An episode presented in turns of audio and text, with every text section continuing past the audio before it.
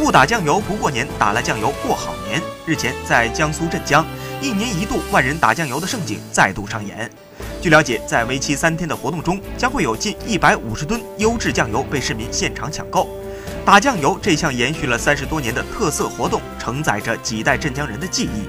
老师傅们将酱油一个个倒进桶装瓶中，打酱油让年味儿更浓。该市年龄最长的老寿星张玉珍在家人的陪伴下来现场看热闹。